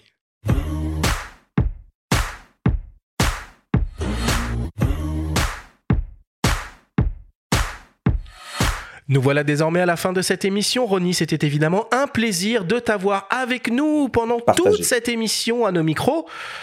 Euh, quelles sont les actualités en ce moment de IPLN On en a beaucoup parlé, mais est-ce qu'il y a d'autres choses qu'on n'a pas dit? Eh oui, et eh oui, c'est riche en ce moment. En ce moment, pardon, euh, pour nous, c'est une période de transition assez forte. Donc effectivement, le site internet euh, qui qui est a évolué, qui continue d'évoluer. je vous invite à aller aller voir donc www.ipln.fr. on a élargi considérablement notre catalogue, qui continue de l'être avec l'ajout de, de, nouveaux produits et de nouvelles gammes. Donc ça, c'est pour la partie digitale.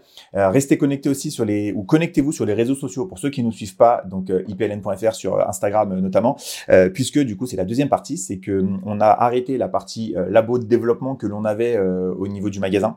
Et on va entamer des travaux pour une extension de la boutique avec avec des, des nouveautés intéressantes, avec une nouvelle marque phare du marché photo qui va nous qui va nous rejoindre et oh là là, oh là là, oh là là, t'en dis pas assez, t'en dis pas assez, tu vas rester un petit peu finalement. on est en teasing sur les réseaux sociaux, donc je voudrais pas je voudrais pas justement trop trop trop en dévoiler, mais voilà, on, on, va faire quelque chose de, de très bien, de, de, novateur en tout cas pour nous. On va répondre à une demande euh, importante euh, pour les utilisateurs euh, aussi en, en, prise de vue, observation, animalier, etc. Sans, sans, trop en dire. Si vous voulez une, des, des, révélations plus importantes et connaître la réponse, ipln.fr sur Instagram. Pendant les 15 prochains jours, vous aurez la réponse à toutes vos questions. Le mec est fort, le mec est très très fort. Merci Ronnie, c'était cool et on espère te retrouver à nos micros ben, pour les, pour les guides de fin d'année. Merci Et messieurs, beaucoup messieurs, petite anecdote, sachez que pendant l'émission, l'AOA a dévoilé une nouvelle optique. Donc teasing nous aussi, suivez-nous, on en parlera la semaine prochaine. ça faisait trop longtemps. Bon, on en parle la semaine prochaine, Benjamin. on en parle la semaine prochaine. La semaine prochaine, d'ailleurs, du coup, on vous proposera une émission exceptionnelle au coin du feu avec un photographe tout aussi exceptionnel. Nous aurons le grand honneur de recevoir Laurent Balesta, triple lauréat du prestigieux Wildlife Photographer of the Year. Il nous parlera de son parcours, de sa carrière, de ses aventures et de sa technique. Merci à tous de nous avoir écoutés. Prenez soin de vous et à la semaine prochaine.